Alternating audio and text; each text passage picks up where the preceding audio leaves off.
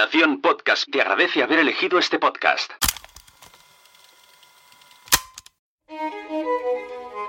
Estás a punto de escuchar los contenidos de la sexta edición de PodTalks, el festival de podcasting y networking que se celebró el 2 y 3 de septiembre en Palau Solità y Plegamans con el apoyo de las FanCon.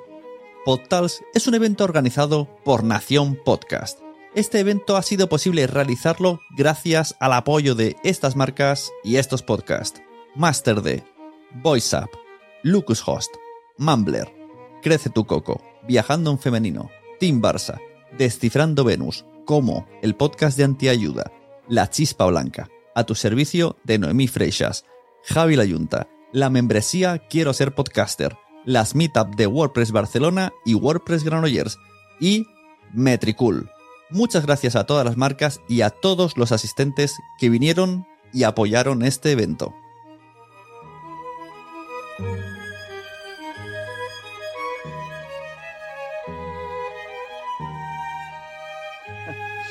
Bueno, recibid con un fuerte aplauso a la gente de Racunda Jocs, Rubén y Damián.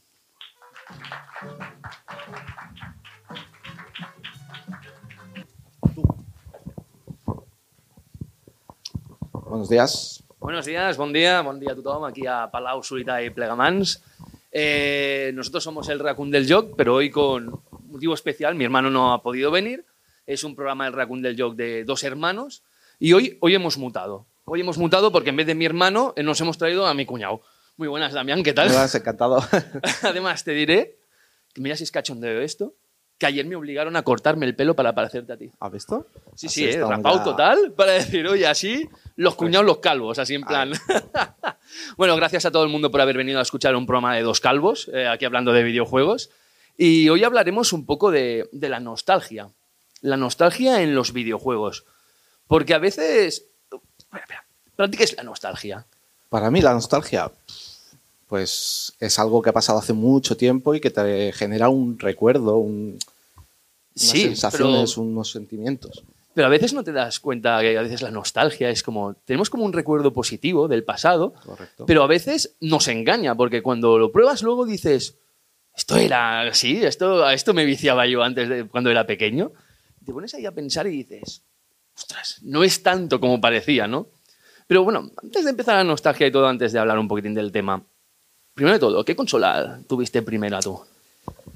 Yo era muy pequeño, recuerdo 3, 4 años, a lo mejor la, se la compraron supongo mis padres, pero yo jugué la NES, la primera NES, y con ella pues los Super Marios, lo- bueno, mis padres tenían un vicio increíble al Ice Climber, Oh. todo lo que sea el- uno contra otro. Sí, sí, sí. típico Mario de las de que salen los bichitos, va el Mario y el Luigi también. Bueno, eran dos Marios, uno rojo y uno verde, Mm. que no era Ya. el Luigi Luigi como tal, pero pero sí, sí, un- el de los pajaritos, el Bubble, Sí, ya sé cuál los te refieres, ya. O sea, eso que tenías que ir pasando pantallas, pero se mataban entre ellos.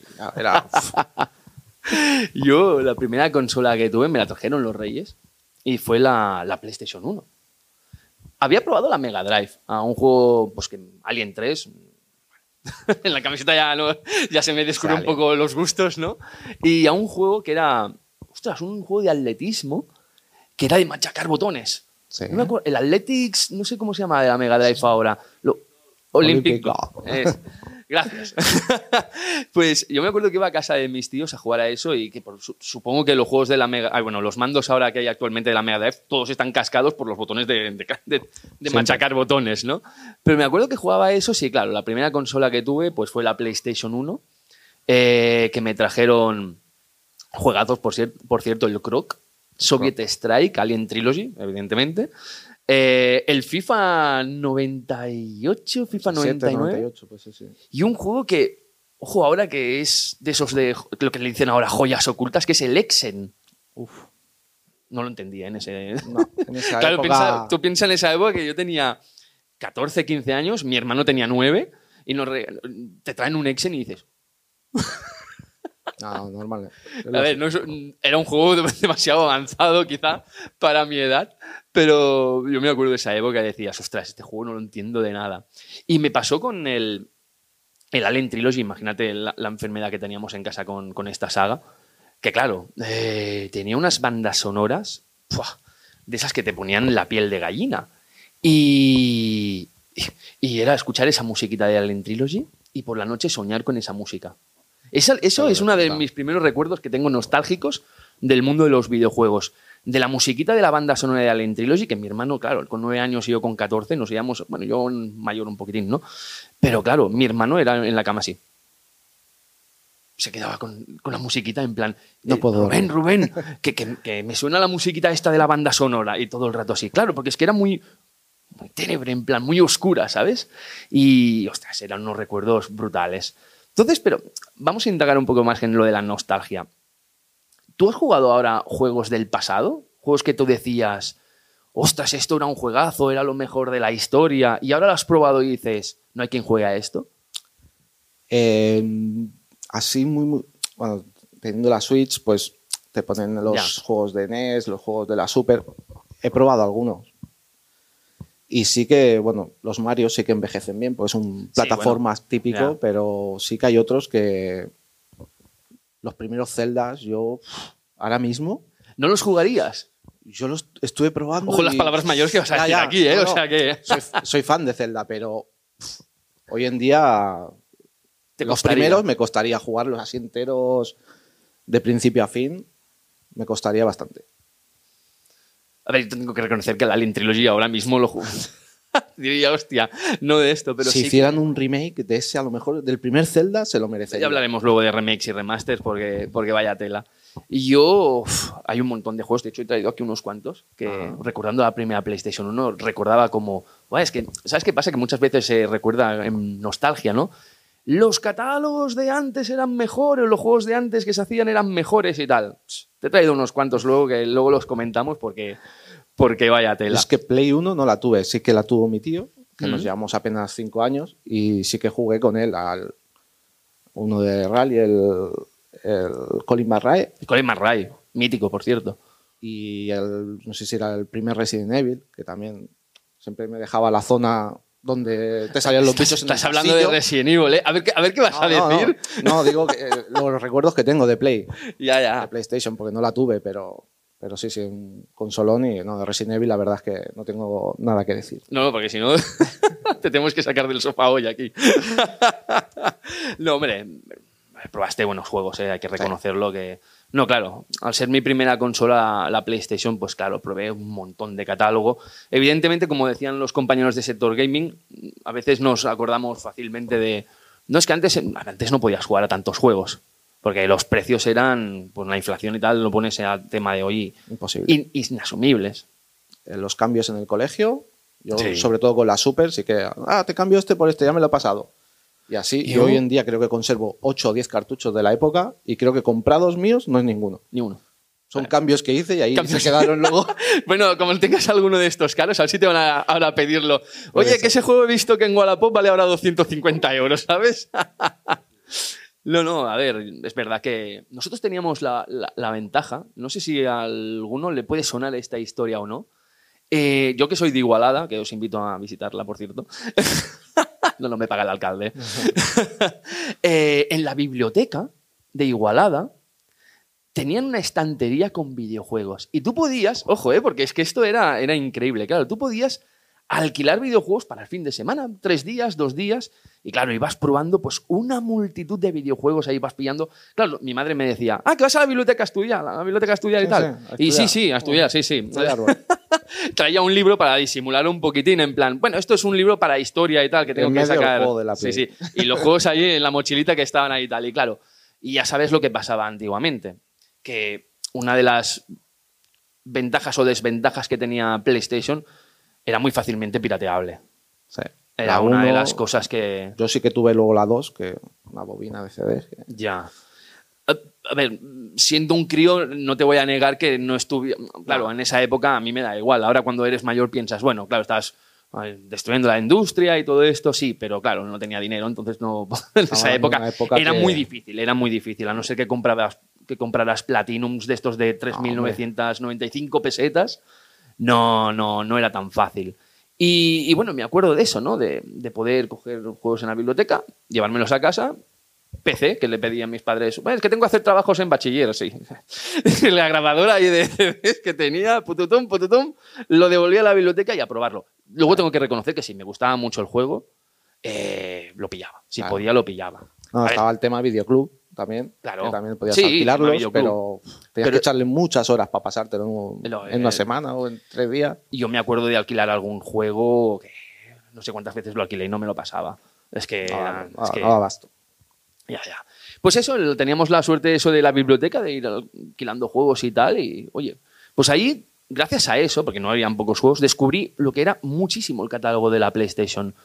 Y claro, de la PlayStation así de cosas nostálgicas que recuerdo yo, de cuando jugaba de peque con mi hermano, era en verano, por ejemplo. Yo antes vivía en Vila de Cancha, antes de irme a Igualada. De jugar al Gran Turismo, que por cierto se lo han Uh. dejado los compañeros de sector gaming por aquí de hablar de Gran Turismo. Gran Turismo, Medieval. Es que tela, tela. Tenía un buen catálogo. Me acuerdo de verano, de jugar con Seri a, a sacarte los carnets, las pruebas de resistencia y todo, de girar la tele, que la teníamos en la habitación, girabas la tele y jugabas desde el balcón. Ostras. Eh, Es un invento buenísimo, ¿eh? Girábamos la tele en la ventana y pum, la PlayStation ahí conectada y, y ahí jugando al Gran Turismo. De eso sí que me acuerdo. También me acuerdo de. uf, de lo del Metal Gear. Metal Gear, Solid Snake, a mí también. Ese, sí que lo jugué. Ya ese sí que le eché horas también. Pero fue muy bestia porque tenías el personaje mítico de Metal Gear, aparte de lo que ya se ha ido mencionando por aquí, de Psycho Mantis. Psycho Mantis. Psycho Mantis, ojo, ¿eh? Un boss que a mí me costó. Pf, Ya, ya, ya. Daba miedo, porque claro, como te... Piensa que, claro, eh, en esa época, ¿te acuerdas de eso del que se te movía el mando? Y sí, que te... Deja el mando encima de la deja el mando que te ponían, deja el mando encima de la mesa y tú... la vibración y. Lo dejo, vibraba y tú... ¡ah! Mi hermano se fue corriendo. ¡ah! ¡Mi madre, brujería! Sí, sí, no, estaba. estaba- No, luego te ibas al, al colegio, que yo iba a un colegio de católico en esa época, y claro, le decías al profesor, nah, bueno, que eh, en mi casa juego a videoconsolas y un mando se mueve solo, ya están rezando en plan, ya se ha colado el demonio. Energía. Elegía. No, pero, pero bueno, la verdad es que estaba, eso del Metal Gear fue un avance. Ese, ese boss, si no llega a ser. No sé si fue un compañero también o una revista que me dijo cómo pasármelo. Si no, yo ahí seguiría en. Ya, ya, ya, ya. Es que gracias a las revistas nos salvaron muchas veces en esa época. Lo que ahora, pues, mm, está en entredicho también. A ver, es difícil ahora las revistas porque con tantos Revistas. youtubers y streamers emitiendo, eh, Revistas físicas. ya, eh, es una lástima que se vayan desapareciendo. Para los pero- nostálgicos, pero teniendo internet hoy en día. ya. ¿Vosotros tenéis todavía revistas por aquí de, de la época? Micromanía, ¿no? Ah, mítica, mítica Micromanía, la verdad es que está muy Yo era de hobby consolas, pero. Hobby consolas, sí. Yo tenía Nintendo Action. Ostras, otra mítica, otra mítica, ¿eh? Yo todavía conservo algunas revistas de la época. Alguna unidad tengo, sí, pero poca. Y las de la, tengo las de la Dreamcast. ¿Sacaron Unas 10 muchas? revistas. Ah, no, no, no muchas, salieron ¿no? muchas, no, no salieron muchas, pero tengo las de la Dreamcast que regalaban demos, Demo One, todavía. Las, las enseñé un día y tela marinera lo que había ahí, ¿eh? Claro, claro. Era muy mítico ¿no? eso de que, que en el juego te viniera el demo Sí. del siguiente o de otro, ¿no? Sí, de la sí. saga No, y en las la revistas, misma- las demos que te regalaban cada mes, muchas veces, eh, a mí me salvaron de muchas cosas, de probar juegos que he traído aquí lamentable, pero... eh, La de horas de- que le echamos probar. a las demos esas. no, las demos me salvaron la vida porque, claro, te venían 6, 7 juegos para probar y, y, claro, tú ibas ahí, venga, vamos a probar este, vamos a probar este. Y bueno, y demos de sacarle un rendimiento al Tekken 3, la demo del Tekken 3. Jugando con los mismos personajes, podías Tú siempre jugabas con el mismo personaje, pero hacíamos Otra torneos, torneos en casa con la demo. O sea, Claro. esto ya no, ahora es imposible. Ahora ya pero no. torneos en casa con la demo de Tekken 3 e incluso de, yo me acuerdo también de hacer torneos en un local que teníamos unos colegas, eh, juntarnos un sábado por la noche, claro, tú, tus padres te decían, ah, ¿os vais con los colegas? Sí, sí, nos vamos. 16 tíos, o sea, imagínate con menuda fiesta ¿Dónde vais? y ir a casa de un colega que tenía un local y hacer torneo desde las 9 de la noche hasta las 7 de la mañana al pro. Pero no te lo pierdas, ¿eh? Con clasificación. Eso, vamos, ni la, ni la, ni la Champions League lo hacen, ¿eh? Con o sea, con clasificaciones. Espera, espera, espera. Con proyector, Oh, pantalla con gigante. pantalla gigante, que teníamos dos pantallas gigantes porque éramos muy frikis.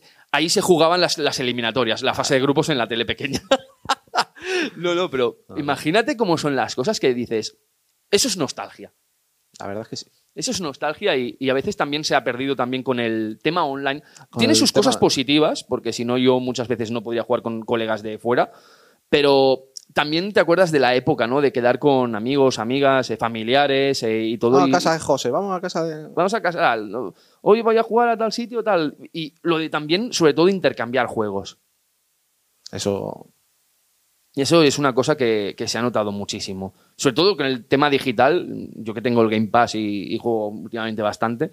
eh, claro, mm, eso de compartir juego, ahora te lo dejo tal y no, esto ya no se lleva ya. No, ya hace mucho, creo. No sé hasta qué punto, pero Game Pass, el Plus, te regala cada mes tres juegos, el no sé ya, qué. ya, ya. Te das cuenta y tienes un catálogo, pero es todo digital. Sí, sí, sí, no, claro, es que es todo digital ya. Pero bueno, a la larga. ¿A favor o en contra del digital? es que te veo, te veo sudando ya y digo, bueno, voy a preguntártelo. Yo soy, si se puede, pro físico, la verdad. Profísico, ¿no? Sí. Pero a lo mejor un tema nostalgia, lo que tú dices, quiero un juego, quiero comprar ese de la época, no me voy a gastar esos cientos Ya. o miles de euros. Ya, ya, ya. ya. O lo emulo o lo, me lo compro en digital. No, sí, por sí. ese aro sí que no paso, pero sí que intento dentro de las posibilidades que sea físico, pero Ya, ya, ya, porque es que sí. Yo, yo- yo también lo intento, pero sí que ha llegado desde los dos últimos años, de- mira, desde pandemia más o menos, que como que he cambiado un poco el chip. Y sí que ahora con Game Pass, el Plus y todo, estoy dándole más un poco al juego digital y dejando más el juego físico más para o recuerdos de nostálgicos, justamente hoy hablando de esto. Y, y, bueno, coleccionismo puro y duro, en plan de, bueno, alguno que tuvieras de pequeño, que querías en plan, ostras, pues mira, para recuperar un poco de esto, luego lo coges, lo pruebas y dices, me ha pasado muchas veces. ¿Por ¿eh? qué lo he comprado? ¿Por qué lo he comprado? ¿Por qué he gastado 20 euros en este juego? Bueno. Y 20 aún es baratillo, ¿eh? porque menudas cifras se mueven. Sí, no, hombre, esto ya... Eh, más recuerdos nostálgicos. ¿Alguien tiene algún recuerdo así nostálgico con alguna consola? ¿Alguno que quiera comentar? En plan, ostras, pues yo me acuerdo de esa época. Vamos. Hola, hola. Vale. Hola, te oímos. Yo, antes que has mencionado Alien, Alien. eh, ¿no jugaste a la arcade de Alien? ¿Te suena haber jugado? No me suena ahora de ver. Pues Yo- si puedes, si tienes la oportunidad de jugarlo, es un beaten up, Sí, scroll lateral, y, y, os- la máquina estaba guapísima. Mm. es yo, yo me acuerdo de haber echado tardes y tardes en Playa de Aro, un salón recreativo que había. Bueno, yo tengo ya 44 años y Estamos cerca de los 40 también aquí que. tampoco. No hablemos, no- no hablemos de edades hoy. Pero bueno, en cualquier emulador se encuentra ahora ese juego y Sí. es una, era una pasada. Llevas con la metralleta aquella mítica y, y avanzando, avanzando, era un vicio. Y luego de la PlayStation 1, lo, Ridge Racer. Ridge Racer Fue era una increíble pasada. poderlo jugar en casa, Mm. después de la recreativa, poderlo jugar en casa. Y uno al que nunca se menciona en ningún sitio y para mí fue increíble es Destruction Derby. Destrucción Derby era una pasada. El yo, poder ver cómo los coches se deformaban, se rompían los cristales y tal, fue increíble para mí. Al, al meterlo el día uno, creo que fue en casa. Y bueno, Sí, los no. Tekken y todo eso también. No, les Destruction Derby, la verdad que competiciones que hacíamos en casa también. Eh, a ver quién destrozaba. Bueno, a ver quién sobrevivía a, lo- Sí, a lo- sí. a los circuitos estos de 8, que vas ahí que. Bueno, esto era. ya me acuerdo ya. Yo recuerdo dos momentos nostalgia, sobre todo Sonic 2, eh, cuando que era la época de Dragon Ball, eh, bueno, súper épico para mí, cuando el Sonic se convertía en Super Sonic, ¿no? Que vi- Ah. eh, vivieron ahí el momento Ostras. nostalgia de mezclar Dragon Ball y eso fue espectacular. Y otro juego que a mí me marcó mucho, eh, que era, justamente lo jugué seguido del Metal Gear Solid, que dije, joder, en ese momento me flipaban los dos, era el Safe Phone Filter. O sea, Safe Filter el primero y el Metal Gear primero, en aquella, en aquella época decía, guau, yo los tengo como referentes en el mundo de juegos de espionaje, ¿no? O sea, me flipaban un montón esos juegos. Entonces, esos momentos para mí me marcaron muchísimo. Es que los iPhone Fighter, el, yo jugué más al 2. Al 2. El 2 yo creo que es el que ya hizo como el boom, porque estaba el 1, el 2 y el 3, si no me acuerdo, si me acuerdo bien. El 2 fue el bestia. Para mí el 1 sí que estaba bien, pero me acuerdo de ahora recordando no sé ahora si era el 1 o el 2 que empezabas en unas calles ahí con todo de disparos, el 1 la verdad. El 1 estaba muy guapo ese juego, la verdad que era como sí, era- tenías Metal Gear así un poco de espionaje, y luego tenías los iPhone Fighter. Había como un poco de, no sé si te acuerdas que había como las propagandas de estos dos juegos un poco, y, y los querían comparar, que no son, no son para nada comparables, pero querían compararlos los dos que dices, ostras, es que son dos cosas muy diferentes y las dos muy, muy disfrutables.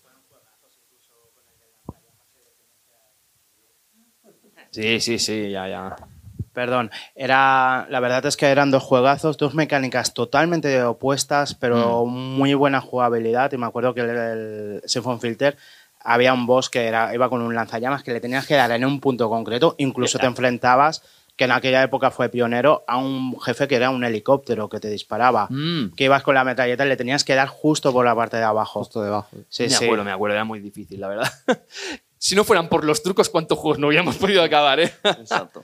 Yo mi, mi nivel de nostalgia se viene a Indiana Jones, las aventuras gráficas y al Carmageddon antes de que cambiasen el equipo de fútbol de negros por los zombies. Que a mí me pareció brutal poder atropellar gente. Yo al Carmageddon sí que me acuerdo también mucho de... A mí no me dejaron jugarlo. ¿No? No. Yo creo que fue por mi tío también, pero... Pero todo el Solo por qué tenían no, puntos por ahí ir atropellando. El por qué no me dejaron jugarlo eh, también, y es una cosa que quisiera tocar en la nostalgia, es en cómo era, bueno, aún lo sigue, sigue habiendo la banalización un poco de los videojuegos. No, no vengo a hacer spam Sí. del libro, no te preocupes.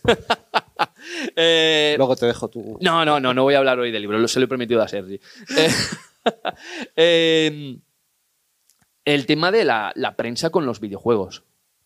No sé si te os acordaráis, seguramente los que estéis de mi quinta, o más, seguramente sí, del tema del asesino de la katana. Sí, sí. Y todo lo que Final. surgió con Final Fantasy por televisión, Los videojuegos la banalización malos. que le... Adelante, sí, sí. El tema de. el esto venía de los juegos de rol. O sea, Sí. nosotros heredamos, que yo además venía también de jugar a juegos de rol, los, los gamers heredamos toda la mala fama de los juegos de rol y se concentró todo eh, digitalmente en los videojuegos. Que son, Sí. Ahora podcasters. Ya no los podcasters, sí, sí. Somos el, el, el Somos combo el del mal. demonio ¿eh? en El todo. sector oscuro. Hemos ido saltando, pero siempre la cosa va a analizar. pues sí, yo me acuerdo de lo del asesino de la katana. Y claro, estaban las televisiones, sobre todo las sensacionalistas, los programas de tarde, metiendo el foco que Final Fantasy, que los videojuegos, que el rol, porque ya venía ligado el rol y videojuegos, ¿no?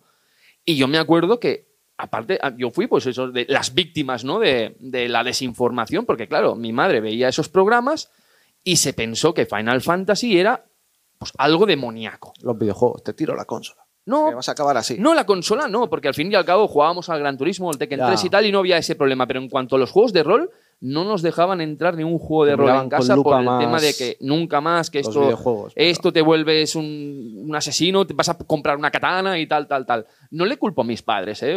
culpo a la televisión en esa época porque hizo mucho daño y, y no, fueron, no fuimos los únicos que, que nos pasó en este tema. Los padres veían mucho las noticias y Claro, todo lo que sí, sabían es era que de eso. y- Ya pasa hoy en día, que cuánta desinformación hay hoy en día de muchas, muchísimas cosas que la gente, pues, inocentemente o no, se la puede creer, ¿sabes? Y claro, y más ahora que con las redes Con las sociales, redes- imagínate, es ya una cosa que, que ha pasado ya a niveles o superiores. ¿no? falta de información o información errónea que se hace bola. errónea, exacto.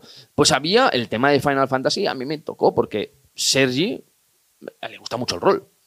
Por culpa de eso no has jugado ningún juego de rol. Eh, ¿verdad? Yo quizás no he jugado ningún Final Fantasy, no me tiréis aquí Ningún tomates RPG. nada, por, por- por el tema este. Eh, A ver, he jugado alguno, Sí. pero mm, me tengo que poner las pilas en este tema, que ya, Vale. ya va siendo hora algún día. Seri sí, Seri sí que fue jugando y tal, más a escondidas al principio. Luego ya, pues cuando empezó ya todo un poco más natural, ya no había ningún problema.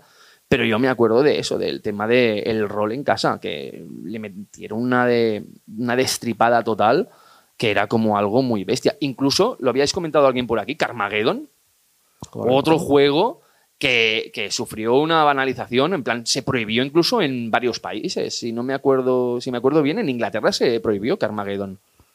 Sé que salieras a conducir por la calle y Sí, claro, no.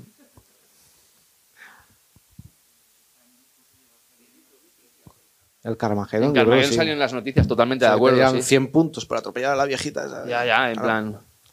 Hola. Ah. Hola. Eh, en Australia. En Australia Australia fue. es, es el país donde más se prohíben los juegos o les cambian, les tienes que cambiar la sangre, de, la ponen de color verde. eh, cambian a las personas por maniquís, por zombies, por cualquier cosa que no sea humano. Y sí, sí, Carmageddon, de hecho, Bueno, no tendría que decirlo, pero a veces vas conduciendo y piensas, ostras, si esto fuera un videojuego. Ah, Uy, uy, uy. uy, Tiene, tiene una, tiene una katana. Tiene el maletero una katana. tiene una katana en No, casa. no, sí, sí. no la que hablan los polis y bueno, hasta aquí el programa de hoy. no, no, la, la verdad es que sí que en ese, en ese tema, en cuanto a la banalización y todo, yo lo recuerdo como algo nostálgico porque realmente nos afectó en las vidas a, a todas y todos un poco en el tema este. De los videojuegos vivieron también, y a veces nos olvidamos, su época gris, su época oscura de, de ten cuidado que dices, que no, que a qué juegas o a qué no juegas. Aparte de el tema de mm, si estabas jugando a veces ya eras friki, o a veces, a, a veces incluso un poco un bicho raro. Imagínate tú ya si jugabas a, a Hubo una época que el tema friki sí que parecía casi un insulto. Yo hoy en día No. considero bastante friki, no lo considero tampoco un insulto. Pero hubo una época Hubo que. una época que el sí friki que- ese, ay, mira. que era, uy, juegas a videojuegos tal. Y, Pero. a ver, sí que es verdad que eh, habían temas, por ejemplo, que en clase pues te miraban raro. En plan, si juegas a videojuegos. Alguna vez sí que pasaba sí, eso. alguna, pero.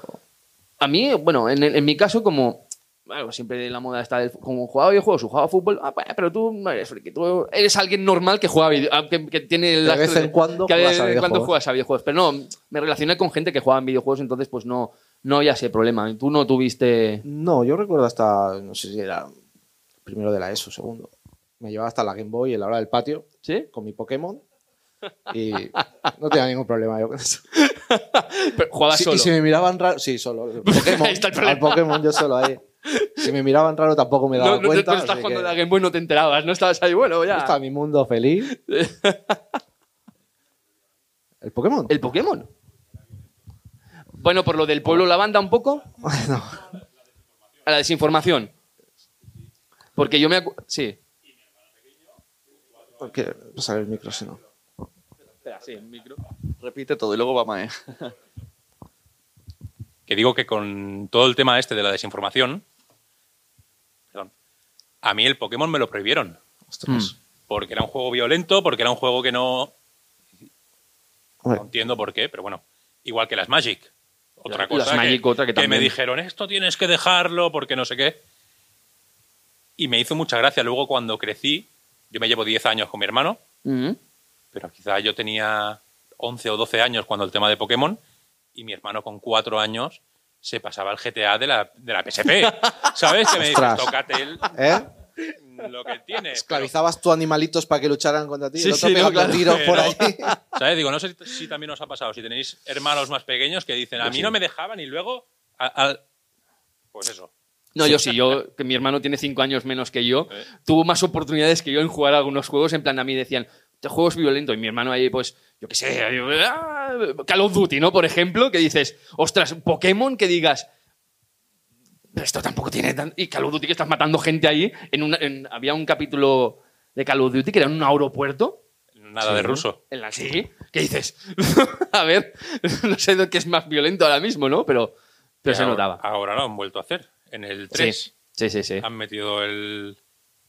Sí, el, el- el sector ese, ¿no? Por decir una forma, sí, sí. Yo quería contar una anécdota con esto de Pokémon también, también un poco para que se vea la diferencia generacional. Yo tengo 33 años, em, pero en mi colegio era un colegio de barrio, entonces Mm. eh, de los primeros juegos que jugamos, bueno, nosotros somos la generación Pokémon un poco, ¿no? Correcto. Eh, nosotros somos Ash. Sí. Entonces, eh, una de las cosas que, que hacíamos naturalmente y que lográbamos cuando éramos mayores, en plan de, pues tampoco éramos muy normales en ese colegio, es que habíamos algunos que sí que teníamos pues la Game Boy, íbamos eh, jugando y siempre había como una cultura mucho de compartir en plan, mira, este lo tiene y te lo presta y tal y cual, pero como había una época en la que, sobre todo las primeras épocas, que o sea, el- quien podía se lo compraba enseguida y si no, pues tenías que esperar a Navidad y cosas así, eh, pues nosotros jugábamos a que nosotros éramos los Pokémon. Y nos Ah, poníamos en el patio a decir, hola, soy Ninetales, soy Persian, y nos poníamos a dar mordiscos y todo cuando éramos pequeños. Y, a- y al final aunque, aunque fuese así, o sea, aunque algunos hemos sido más frikis de mayores y otros no, en lo típico de las reuniones del colegio siempre se recuerda con cariño, porque al final, eh, al principio nos veían como, mira, los frikis estos ahí aislados, Ya. pero luego decían, hostia, esto está, estos están haciendo ahí su movida, que mola, vamos a juntarnos. Y, y decían, bueno, pues si yo no lo tengo, ¿qué hago? Pues, pues jugamos aquí a los Pokémon. Y, y otra cosa que quería contar es que, por ejemplo, una de mis primeras, eh, los primeros recuerdos que tuve, que a veces estas cosas también se omiten un poco y por eso quería contarlo, es que yo uno de los primeros juegos que experimenté a nivel visual, de simplemente ir a casa de un colega y verlo, fue el Doom. Ostras. Entonces, eh, yo al ser pequeña eh, y verlo simplemente jugar, y yo quería jugarlo, eh, yo me mareé. Y para mí, o sea, obviamente también haber ignorancia sobre esto, la, me decían, no, es que seguramente lo que te da em, así como cosa es la sangre, ¿no? Porque el Doom tiene ahí como cosas así bastante sangrientas. Pero con el tiempo, cuando crecí y seguí jugando, me di cuenta de, de que no es cuestión de la sangre, no, es cuestión de los movimientos de la cámara. Los giros esos que hacías. sí. Y entonces dije, maldita sea, soy una gamer defectuosa. entonces, sí, a mí me pasa que yo los juegos de en primera persona, lo que tienen eh, mucho giro de cámara, no lo puedo jugar porque en máximo de tres minutos yo vomito, literalmente. Entonces, quería contarlo también porque el Doom siempre ha sido como uno de los primeros recuerdos que he tenido de- del tema de, oye, yo quiero ser así, yo quiero estar ahí haciendo cosas, pero también a veces esa ignorancia de, de no saber qué le pasa al niño o no plantearse que puede eh, ser algo en la vista que no le funcione, no quiere decir ni que sea malo para él, ni que no le gusten ese tipo de juegos. Y de hecho, eso sí, eh, con el tiempo ha avanzado y algunos juegos que eran mucho más agresivos, como por ejemplo en este caso Call of Duty, es uno de los que el tema de la cámara eh, lo, lo tenía muy, muy complicado, sobre todo en las primeras versiones. Eh, con el tiempo esas cosas también lo han ido han refinando. poquito, sí. Entonces, pues bueno, ahí está.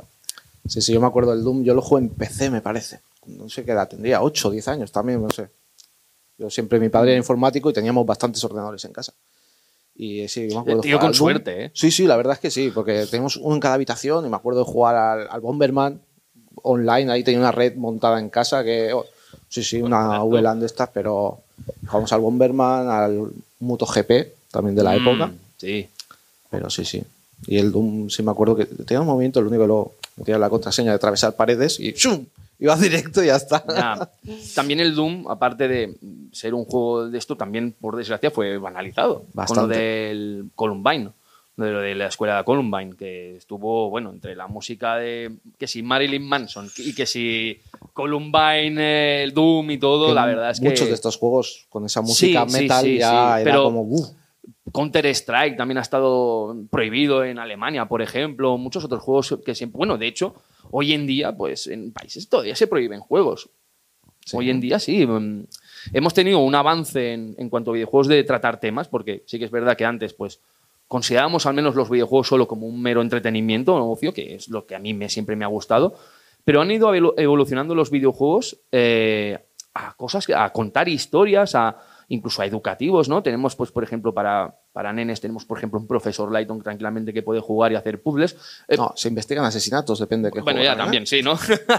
Pero aparte de esto, tenemos juegos educativos, tenemos juegos que nos hablan de medio ambiente y de crisis climática, tenemos videojuegos que no- tratan la igualdad mucho mejor que lo que lo ha hecho en la tele en centenares y decenas de años. ¿eh? Life is Strange. Life is Strange es un caso, Tell Me Why es otro. O sea que son dos juegos que, sagas y juegos que recomiendo totalmente jugar. Tenemos juegos que tratan sobre la salud mental, sobre la salud. Hellblade. Sí, bueno, Hellblade sí, sería un caso, aunque algunos discrepamos un poco en plan de cómo han tratado, si realmente tocan tal, O pero... sa- salió base a eso en principio, ¿no? Pero bueno. Sí, pero hay un otro juego que trata sobre la salud mental que es The Tone of Light, Ah, que es otro que te, te recomiendo jugar, es un Walking Simulator, ya sabes que a mí, pues... Tenéis una pregunta por aquí. Sí. Sí, Bueno, más que pregunta era, me has hecho recordar el tema de ir al recreo a la hora del patio con la, con la consola y esos eran los primeros streamers. O sea, yo no Sí, la tenía. la verdad es que tenías sí. A todo el mundo alrededor. todo el ¿no? mundo mirando cómo jugabas y cómo ibas a, o a por el Pokémon o con Sí. Super Mario. Métete, no te metas. ¿Me dejas una vida? Eso, eso era. no, no. El me dejas una Me vida. toca, me toca. Sí, sí. Me acuerdo de eso, de, de los compañeros jugando y todo el mundo detrás. Ahí mirando a ver cómo. Ya, ya, ya. Eso sí que pasaba también. Sí, es verdad, son los primeros Sí. streamers. Pasa que, bueno, en esa época, si hubieras tú hecho en plan, "Oye, tengo la-", ahora ya estarías Pum, ya. en- estaría- No tendrías que estar saliendo aquí en el Raccoon del Joke, sería ya tú que me tendrías que invitar a mí. No, no, pero sí que es verdad. Yo en mi clase éramos muy poquitos lo que teníamos Pokémon. Yo sí que me lo llevaba, me dejaban. ¿Por qué Pokémon Hasta- empezaste? Con el azul. El azul. El amarillo, ¿no? No, el amarillo ya vino después. Primero rojo, azul Sí. y después vino Porque empecé con el amarillo, como que el azul quedó como algo más. Más atrás. Yo sí, fue- sí, tenía 11 años, 10, 11 años, si no me equivoco. El azul. Sí, sí, el azul, el azul. Y de ahí ya todos. del amarillo. ¿Alguien con qué Pokémon empezaste? Yo por curiosidad aquí. El amarillo igual que yo, ¿no? El amarillo está, está bien, pero lo bueno que tenía el amarillo es que hacías un poco como la historia del Ash, ¿no? Que empezabas con el Pikachu, Sí. luego te encontrabas al Squirtle, al Charmander, no sé qué, y te van dando todos los iniciales. Pero sí, sí, ¿no? Era- en cambio con el otro tenías que jugar con el cable Link, que te lo pase el otro, volver a Mm. empezar para poderlos tener todos.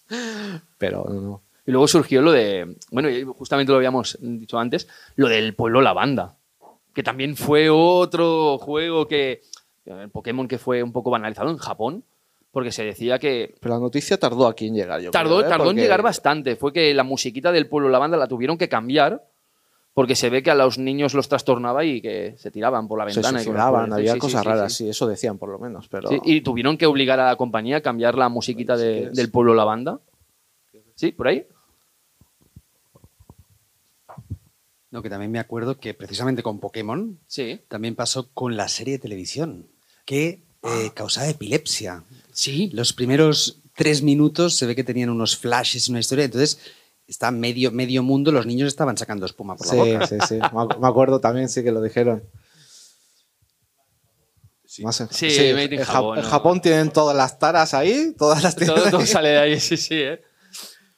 Pues hablando de Pokémon, eh, una de las cosas que ha tenido hoy en día el tema de Pokémon, que aparte de ser un boom, que sigue hasta hoy en día, y más, yo creo que el boom de, de Pokémon con Pokémon Go ha sido lo que lo ha revitalizado y que ahora todo el mundo juega a Pokémon. Porque creo que ha llegado a todas las edades. En Sí, plan, Po- Pokémon era un poco. Go, lo que ha pasado es que gente que lo dejó de jugar en su época salió para el móvil y dijo, ah, vamos a probarlo. No, y, y- y gente que no había jugado Pokémon nunca en la vida. También. Le sirvió en plan, ostras, un juego, hablando de videojuegos, ¿no? Que, que te ayuda, que, que te motiva a andar para A conseguir caminar. Pokémon, ¿no? Que tenías pues, su ventaja, ¿no? En plan, aparte de cazar animalitos, pues, oye, pues vamos a andar unos cuantos kilómetros y haces salud y todo, en plan, te quedas. ¿no? Tenías que andar. eh, Para eclosionar huevos hay que andar. Sí, sí, sí. Si no hacías kilómetros, no. Algún motivo bueno tenía, hay que reconocerlo, Sí, ¿no? la verdad es que sí. Y yo creo que llegó muchísima gente, porque mucha gente mayor de edad que, Mm. que tú los encontrabas por la calle jugando ahí en plan. Yo creo que a partir de ahí mucha gente se introduzco en el mundo de Pokémon también. Aparte de los que ya siempre hemos jugado, yo no tanto como tú, yo soy de Pokémon amarillo, cristal y poca cosa más. Mi padre lo llegó a ver con tres móviles jugando. Que estoy aquí con una incursión. Digo, papá, ¿qué haces? De verdad, tre- tres cuentas ahí. Digo, pero que se compraba móviles para poder meter otra cuenta. Digo, papá, ¿qué? Yo no, bueno, como no me va a escuchar esta persona, yo conozco un compañero, un compañero que trabaja, que es conductor de ambulancias, no voy a decir el nombre por si lo, lo Mejor que echan, no. eh, que iba con el móvil, mientras que con la ambulancia yendo de Hostia. a Belviche, eh, cazando Pokémon. Claro, como era tan rápido, iba cazando todos los Pokémon. Sí, sí, sí, nivel, ¿eh? Pero bueno, como no me va a ver, no va a pasar nada ni nada de esto, pues ya está. Sí, sí. Alguno De, los, de los de la ambulancia. Eh, alguno ha dicho, ah, sí, ¿quién- ya, ya sé quién es. Ya. Pues imagínate Pero- todo lo que fue el furor de Pokémon Go como para, para ver todo esto, ¿no? Y yo me acuerdo también una anécdota con, con Pokémon, porque sí que es verdad que el boom que yo creo que a través de Pokémon Go ha habido también en el mundo del coleccionismo en cuanto a los Pokémon, que de querer recuperar los juegos de, de antes, ¿no? Con caja y todo. Que Uf, no sé si estaréis al tanto ¿no? de los precios de los Pokémon con caja de la Game Boy y tal. Pero alucinante, ¿eh? Alucinante el boom son que ha tenido. Intratables, no se puede. Intratables. Ah. Yo le conté el otro día, bueno, el otro día, hace un par de añitos, ¿no? Eh, porque yo, pues, los Pokémon, con- cuando con Sergi, pues las cajas, claro, mi madre decía, "Ah, tanta caja aquí en casa, quítalas, hombre. Y yo, no, porque, bueno, te gustaba tener el manual, en esa época, pues leías, en plan, pues yo qué sé, ¿sabes? Porque te gustaba tener el manual. La caja a lo mejor no le damos tanta utilidad, pero el manual sí, ¿no? Pues yo me acuerdo en casa que, claro, los- como los quería tirar, dije, ¿dónde no va a mirar, no? Y digo, "Bah, en el armario donde tengo los calzoncillos. Y Uf. ponía ahí lo- las cajas de, de Pokémon, ¿no? Hasta que un día descubrí que dejaron de estar y están pues, en la basura. Pokémon amarillo, el Pokémon azul, Wario 3, todos, todos estos juegos los tiró. Y un día me presento a mi madre y le digo, eh, hola, ¿te acuerdas de las cajas esas de Pokémon que tiraste y todo? Y digo, sí, sí, sí. Y pues nada, una caja de estas se la vale 250 euros, o sea que tiraste a la basura 1000 euros. La tuvimos que llevar a urgencias. 250 sí está muy está muy- ¿eh? Es como a urgencias la tuvimos que. Del desmayo que le cayó. Brutal, brutal. Y digo, ¿pero por qué hice? Bueno, es cosas que pasan, ¿no? Conservar, ¿ves? De Game Boy Advance no conservo Nada. casi nada. No. Nada. ¿Conserváis juegos y cajas y manuales de esa época? Sí. Sí. hostia. Algunos. hombre, Alguno, ya ¿no?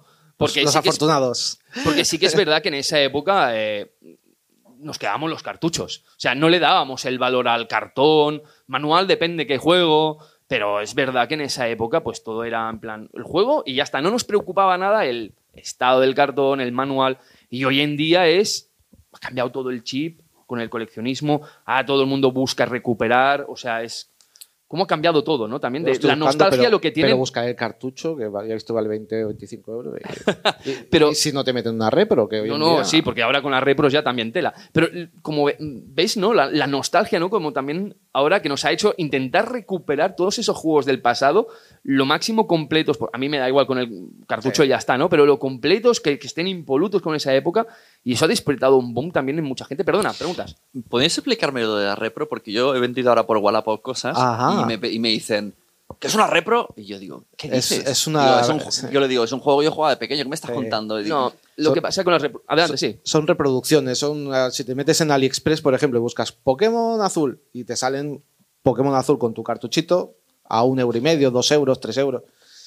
Que y en verdad se puede jugar igual, ¿eh? ah, que es el mismo juego, pero... pero todo- es una reproducción actual del momento y hay algunas veces que creo que te viene que no puedes guardar la partida o algo falla, pero si te la, si la hacen bien hecha, la verdad es que para darte cuenta tienes que abrir el, el el plastiquito y ver que pone Nintendo, tema alguna cosa de esa. Eh, Wallapop son muy... Es como, No, la- porque la, marca te has- de has- Bandai tiene el cartucho. Y yo Te digo, has, a ver, espera, has encontrado el coleccionista que... Sí, elitista, que ahora sí, sí, no, no, es que Pero- ha cambiado tanto todo esto que sí, sí, ¿no? Lo de las reproducciones, pues Antes teníamos aquellos cartuchos de Game Boy de 25 en 1. Que Eso, ahí, sí que me- sí, si sí, te metes está- en AliExpress aún los puedes comprar sin problema. Y 400 Y casi. que tenías que darle un botoncito del propio cartucho para ir cambiando el, el Sí. juego. Que era algo, pero analógico Uy, total. que me lo he pasado. Taca, taca, taca. ¿Cuántos llevo? 27, ¿no? Sí, Yo sí. quiero ir al 40. A ver, 40. Y había como 100 juegos. Era, una pasa- era nuestra piratería de entonces. Sí, claro, claro. Sí, sí, la... Que era 800 en uno y habían 200 Tetris. Que dices, yo ya no sé qué Tetris he jugado porque del 1 al 100 son todo Tetris y no sé dónde está la diferencia. A ver si veía uno de diferente, pero sí, sí, ya me acuerdo ya. Pero era Game Boy con V, ¿no? Por eso. Había algunas, había algunas repros que sí que eran medio. Qué bueno. Pues eh, eso pasaba en consolas, pero en PC yo recuerdo que tenías que guardar la caja entera, porque no sé si os acordáis de las protecciones que tenían las aventuras gráficas. Por Sí. ejemplo, tenías una ruleta que tenías que ir moviendo para acceder al, al- mira, el, el Indiana Jones que decía, los juegos de LucasArts, de las Sí, aventuras los gráficas. pick and points, los Tenías, te monkey, decían, los- pon el, yo qué sé, el, el calavera 13. Entonces tenías que ir rodando la, la rueda hasta encontrar la palabra clave para poder acceder al juego. Esa era el, el- la antipiratería, ¿no? Sí, sí, yo tuve uno o dos de esos y. Era el código enigma de la época. Sí. Enigma, totalmente. ¿eh? pues sí, pues tela marinera, ¿no? La nostalgia como también ha jugado y como ha llegado también a hoy en día, ¿no? Hoy en día con remasters, remakes, muñecos. De Funkos no voy a hablar, no son... No, Funko. Amigos, Pero remasters, remakes. ¿Qué opinas de remasters y remakes? algunos sí, otros no. De las tofas ha tenido demasiados para mí. No hace falta que me saque el de la 4 para la 5 otra vez. No, Ya. no sé, no es necesario. Creo. Se ve bastante No, no, bien el de la sí, 4. Pero bueno, hay de todo. Hay juegos que tienen 20 años o 25, sí. Porque yo creo que los rem- remasters y remakes han salido, sobre todo, por, por nosotros.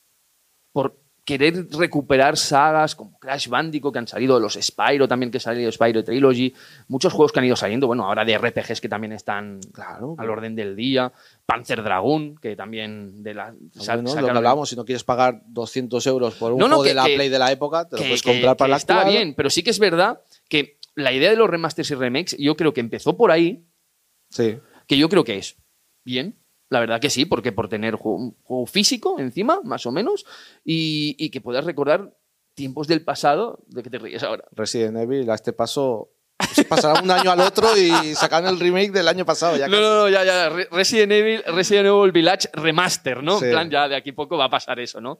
Pero sí que es verdad que, que los remasters, los remakes empezaron pues con esa, yo creo, motivación, ¿no? De recuperar juegos del pasado, pero desde ya se han- esto ya se ha ido demasiado Claro, y ahora te hacen pero- remasters, remakes de, de juegos que hace cinco años que estaban en, en el mercado. Dead Space, tú lo has dicho, The Last of Us 1, ahora sale el remaster también. Eh, bueno, Sí, ya fue un juego intergeneracional, entre la 3 y la 4 me parece, Eh, pero Sé que a ti te duele mucho que te cuente Ah. estas cosas, pero juegos de la Wii que han pasado a la Switch. sí, pero en este caso, por ejemplo, porque Wii vendió francamente fatal y tiene un catálogo que yo creo que se tiene que disfrutar. Y está bien que a día de hoy, si, le- si los tienes para Wii U, no hace falta que te los compres, pero gente que no lo ha podido disfrutar, Ya. veo lógico que intenten rescatar esos juegos que vendieron tan mal, porque vendió muy poco Wii U, para que otra gente lo disfrute. Hola. Con el tema del remake que estabais hablando ahora, eh, es que a mí, a mí me ha venido un- a la cabeza que también es, eh, hay muchas veces que los remakes está, hay un fenómeno fan detrás, ¿no? Por ejemplo, el paso al Final Fantasy VII, Sí. Correcto. que es que mucho, me incluyo, pedíamos un remake de este como fuera y, y ostras, esto que una marca escucha a la gente y diga, pues lo vamos a hacer por vosotros, que sacaban el Final Fantasy VII Remake, yo creo que sería un caso ejemplo de acierto, ¿no? Totalmente. Sí. El 7, por ejemplo, sí, se lo merecía. Se lo merecía totalmente. Totalmente, ¿eh? Y, por ejemplo... eh, Que te lo eh, saquen en tres o cuatro partes, En ¿no? fascículos no hace falta, ¿no? en Pero- fascículo no hace falta, Pero bueno, pero bueno, está muy ahí. bien, sí que te o saquen- el Resident Evil 2 Remake. Yo El 2. creo que el 2 fue un pedazo de acierto. Ya sé que el 3 es un poco más continuista. Ya. Y el 4, no sé, tengo esta duda si también fue un poco por el aborigen que hay de remakes Ya. o porque la gente lo pedía. O sea, Yo creo que ya están como. Sí, yo creo que "Ay, el- se, se sigue vendiendo, vamos a seguir. Claro. y el Creo que la 4, a ver, no ha Yo el envejecido 4 tan mal. tampoco, ya, yo no lo hubiera hecho el 4, pero como estamos en el De aquí tema ahora 5 de- años, el 4, puede. Pues sí, Pero- más o menos, pero a ver, el Resident Evil 4 se podía jugar. Si tú has llevas ya un tiempo jugando, decentemente lo has podido jugar en, en bastantes Play, consolas, sí. en Play, en GameCube, la Wii, o sea que. Hombre, más a o mí, menos. si me sacas el code Verónica, yo ya me quedo sin Ese-. Por bueno, ejemplo, ese, ese es un es un ejemplo. Ese es un mejores. ejemplo de un juego que valdría la pena que hiciera antes de un Resident Evil 4. Que ya se lo merecería, sí. Sí, sí. Antes que el 4, yo hubiera hecho el Code Verónica. Sí, yo también. Ya, la verdad es que sí. Eh, y bueno, hablando también de nostalgia, no sé si os pasa a vosotras y vosotros también, pero juegos que recordad, como habíamos empezado un poco la, la charla de hoy, eh, juegos que tú recordabas muy buenos, que tú decías el Zelda, ¿no? Que no lo jugarías ahora. ¿Tú te acuerdas de ahora de algún juego de haberlo jugado hace muchísimo tiempo? ¿Lo recordabas como algo increíble, algo que era como revulsivo, una explosión de imágenes y todo, como te lo vendían, y luego lo juegas ahora y dices, uff, Hombre, así ahora que me venga a la mente, no te sabría decir, porque casi todo, ya te digo, eran plataformas, eran no sé qué, y que a día Ya. de hoy se podría jugar y no envejecen tan mal las plataformas. Lo digo porque mm, yo muchos programas que oigo también y todo, eh, todos fabulosos evidentemente, a veces se recuerda demasiado, con demasiado énfasis la nostalgia, ¿no? De que catálogos anteriores fueron mejores que catálogos actuales. Y yo creo que todos los catálogos, en fin, han traído juegos de relleno en todos los sitios. De hecho, he traído unos ejemplos para que veáis que A tenía ver en casa. traes. Ya verás, ¿eh? O sea, para que veáis cómo es el tema de, de que yo, por ejemplo, por nostalgia, pues eh, recuperé juegos de PlayStation 1 que dices, bueno, pues vamos a recuperar esos juegos que tenían demos y tal. Mira, Book Riders, un juego de la PlayStation 1, es una carrera de libélulas, de bichos. O sea, Joder, lamentable, no ¿no, lo conozco. ¿no lo habías visto en tu vida? o sea, Book Riders. Hombre. sí, Lo jugué y- li- y- libélulas, Y pero- dije, 10 euros mal invertidos en mi vida una vez. Bueno, Espérate. Por- no engaña. No, no, no engaña, no. Por nostalgia. Ojo No- este. No, te acordabas y te la han colado. Nostalgia to- total, to- total, no- nostalgia total. Demo, Mo, Mo, Mo, M-O-H-O. Y digo, oh, ese juego creo que lo jugué con serie hace mucho tiempo. Es este. El mo. Mo. Injugable. O sea, mojo, un- un- o, o mojo. sí, mojo o algo así, en plan, no sé.